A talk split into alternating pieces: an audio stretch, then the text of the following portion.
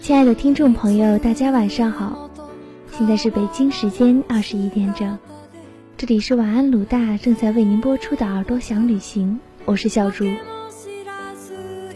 今天小竹将带领大家去一个世界上最幸福的国家。不丹的首都叫做盐布，不丹的首都盐布市有多少人呢？说出来可能大家会吃一惊，它只有五万人。有的朋友可能会问：这么小的一个国家，这么小的一个城市，究竟有什么地方打动了你？为什么会选择去这样一个地方旅行呢？这个问题问得好。人是需要理由的动物。我们在做什么？我们怎么想？我们为什么要这样说？其实背后都有一个意味深长的原因。不丹成立于一九零七年，历史非常短暂。对于不丹来讲，他目睹了自己邻国尼泊尔的整个发展方向，也以此为借鉴，探索自己的国民发展之路。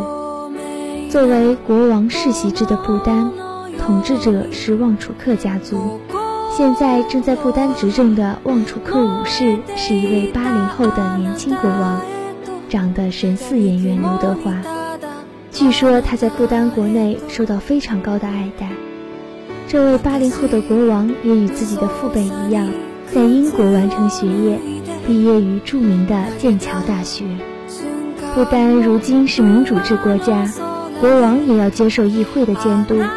如果人民对国王不满，可以通过议会弹劾国王，甚至罢免国王。二零零八年底。现任国王汪楚克五世加冕登基，成为世界上最年轻的国家元首。而他的登基是他的父亲汪楚克四世主动让位的结果。在国际社会，汪楚克四世是一位引人注目的人物。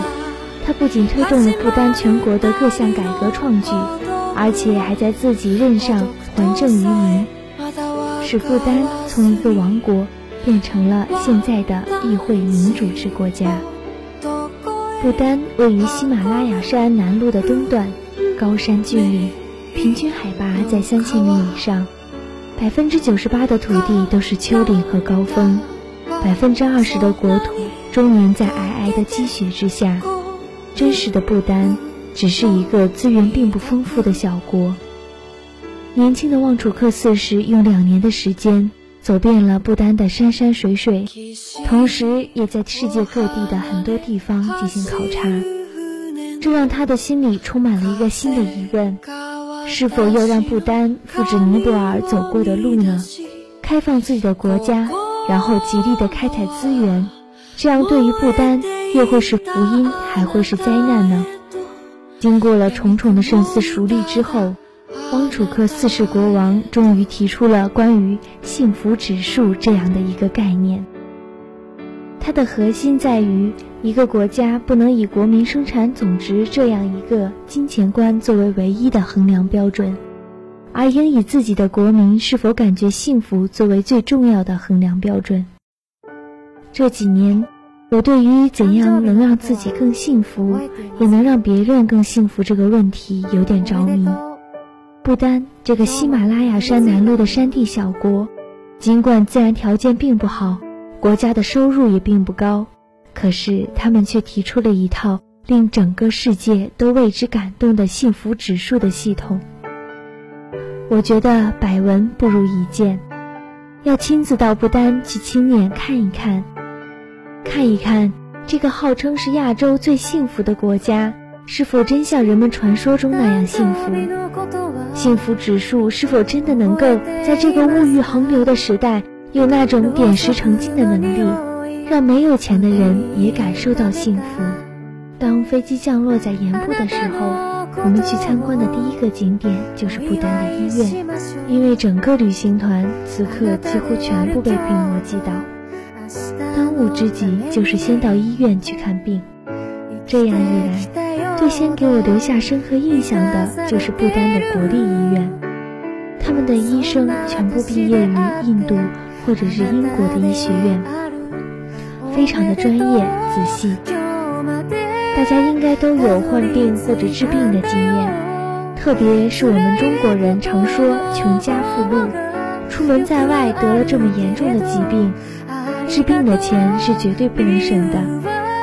所以我们一直和当时负责接洽的不丹导游说，赶快拉患者去最好的医院，用最好的药，花多少钱都没事。我们还彼此商量谁带的钱多。谁的银联卡好用？我们已经做好心理准备，要面对颇高的医疗费用，以确保团队的成员能够尽快的康复身体。当等所有的检查事项都做完了之后，花医药费的时候，他们非常肯定的告诉我们，没有任何费用。在不丹的领土上，所有人的医疗是完全免费的。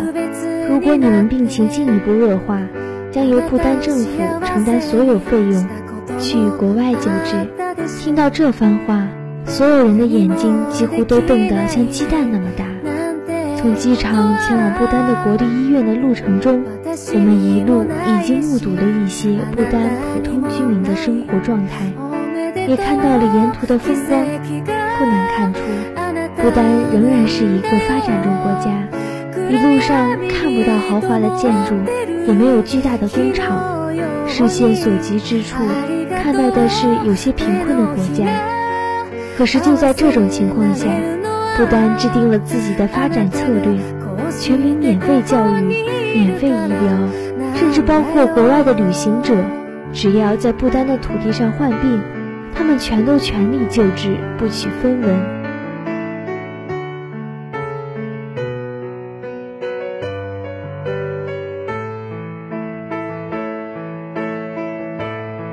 通过这个旅行中的小插曲，我们确实亲身体会到了不丹对于生命权的尊重，以及对于所有人生命一视同仁的大爱之心。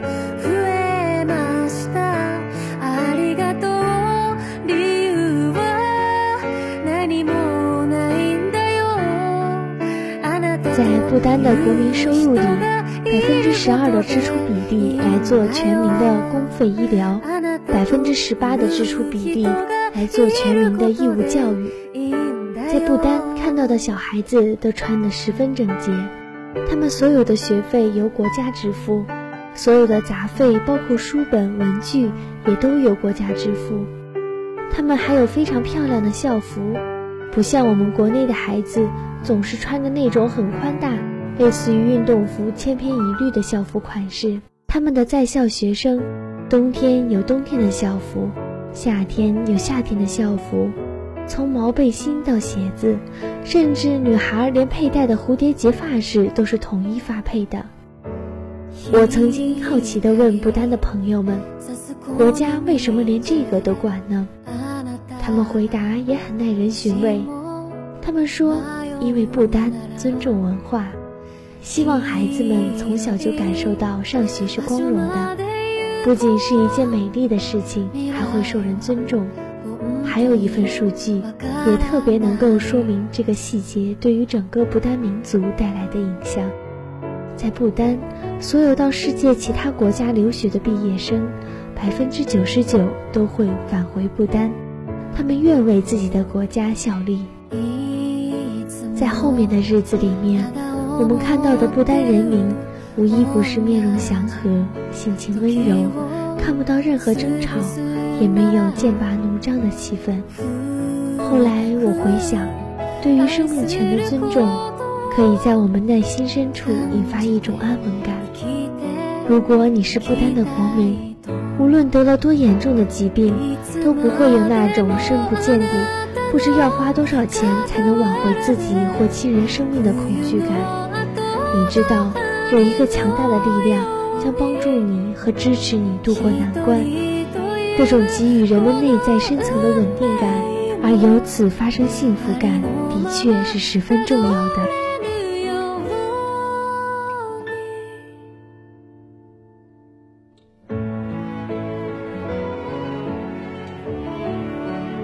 不丹人还有一点给我留下非常深刻的印象，那就是淳朴。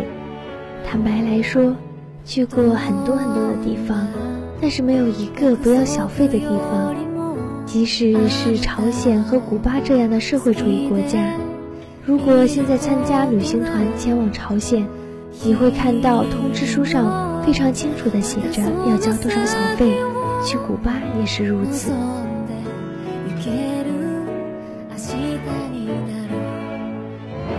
我有在不丹，我曾经请一个当地人帮忙提行李。当我把小费给他时，他坚决不拿，带着一脸淳朴的笑容，不停摇头。我想可能是不好意思当面拿吧，于是就把准备好的小费放在行李的拉链上。那个拉链是环状的，我把准备好的小费插在环中央，心想当他过来提行李时，搬运过程中可以顺便把钱收走。这样彼此都能心安理得了。过了一会儿，我再去看，行李已经放在了应该放的地方，可是那一块钱仍然在风中抖动。早晨出发的时候，我把准备好的小费放在电视机的遥控器上，这是我在世界各地付小费的通常采用的标准方法。如果放在隐蔽的角落，房间服务员可能会看不到。如果放在一个非常醒目的地方，又显得对人不够尊重。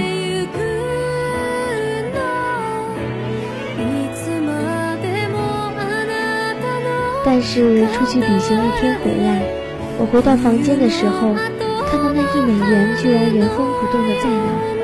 难道打扫房间的不丹的服务员没有看到？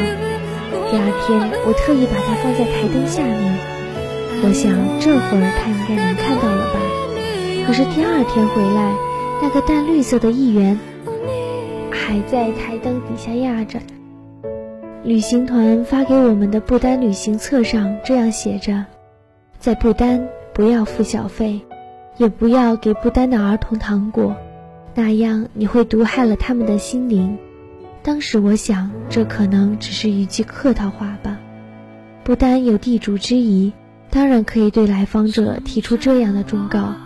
但是对于我们来说，出于礼貌也于心不忍，难免要表示下心里的感谢。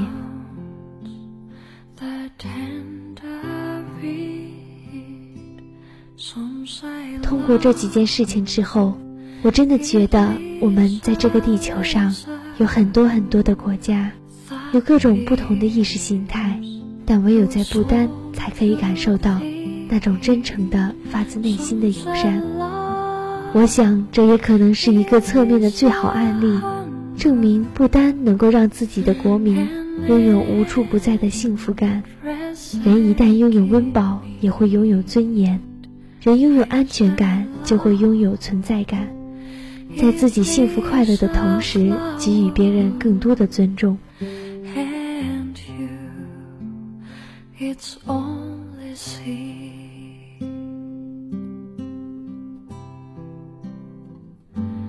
在旺楚克四世国王的倡导下，不丹的首都盐部专门成立了一个机构，叫做幸福指数研究所。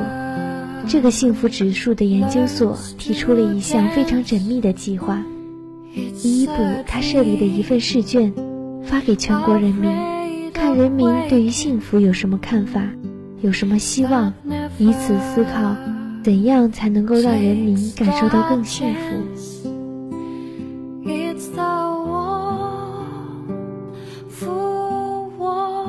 这份试卷一共有二百九十个问题。当我把这二百九十个问题都打印出来的时候，足足用了三十四张纸。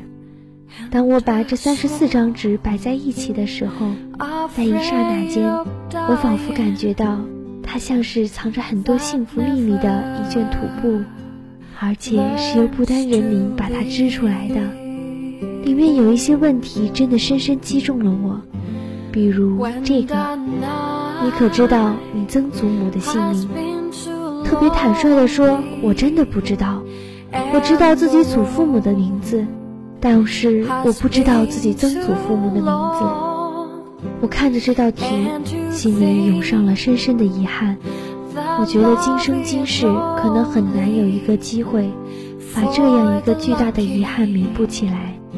因为他们已经被深深地埋没在了历史的尘烟之中。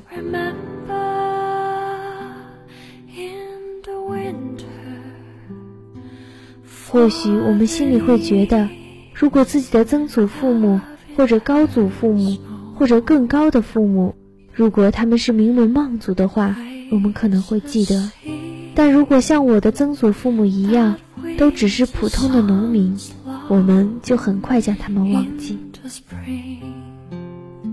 在不丹的幸福指数的统计试卷里，为什么会有这样的问题？我思考之后发现。其实它关系到我们从哪来，热爱自己的民族，热爱自己的文化，热爱自己的历史。这并不是一个空洞的概念，它要有细节来支撑，要落实在很多很多这些看似不起眼却和我们息息相关的问题里。所以，我觉得不丹非常有远见，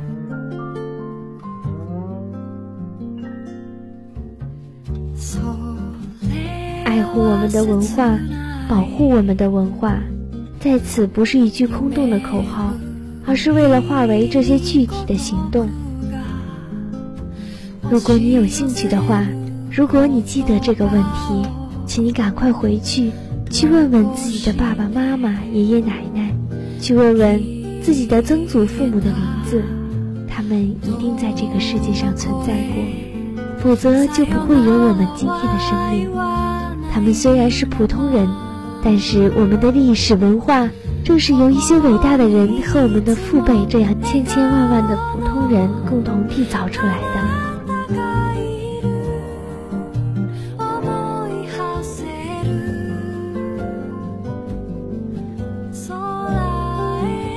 我想，这也就是不丹这道问题给予的深刻启示。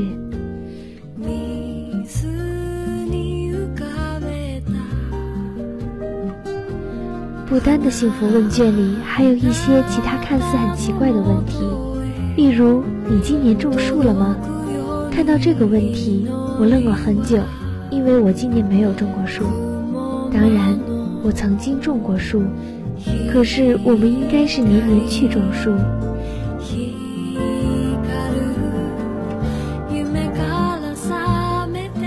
对不丹而言，它是一个山地国家。森林覆盖率一直在百分之六十以上，但是它仍然对自己的人民强调绿化自己的祖国。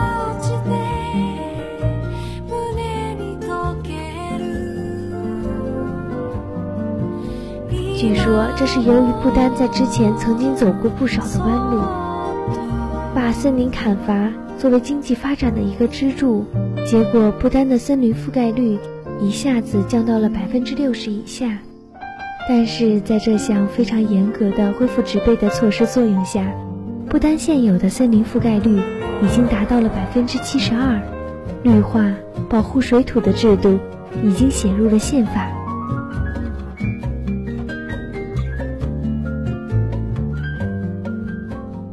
大家可能会好奇，不丹资源有限，森林那么多，如果不能砍伐，那么不丹靠什么来维持经济呢？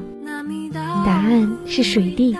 不丹位于喜马拉雅山的南侧，地势险峻，落差极高，河流从一个高耸的山峰不停流动到另一个峡谷地带，水利资源十分丰富。虽然知道水利是不丹的一个经济命脉之一，可是，在那些天的旅行当中，我们却没有看到一处水电站，这点当然很好奇啊。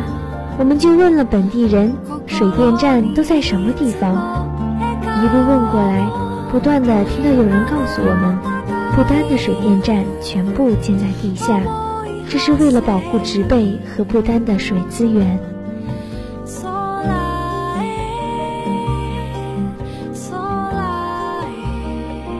在地球上，尤其是经济发达的国家，人们已经把国民生产总值当成一个最重要的指标。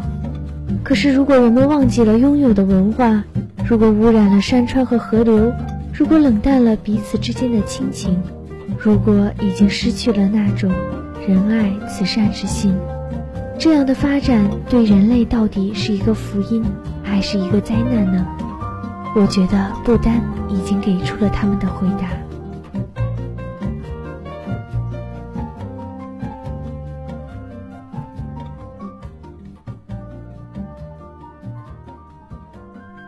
一九三三年英国有一位作家叫希尔顿他写了一部小说叫做消失的地平线在书中他提出了一个香格里拉的概念。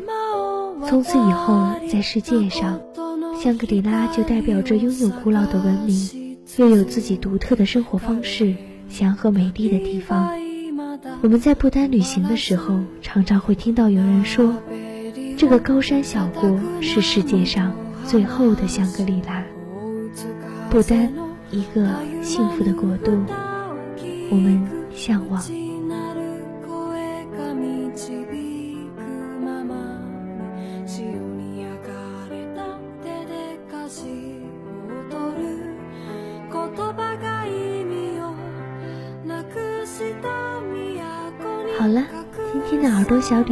就到这里。宿舍没有暖气，记得多盖一床被子哦。祝大家晚安，好梦。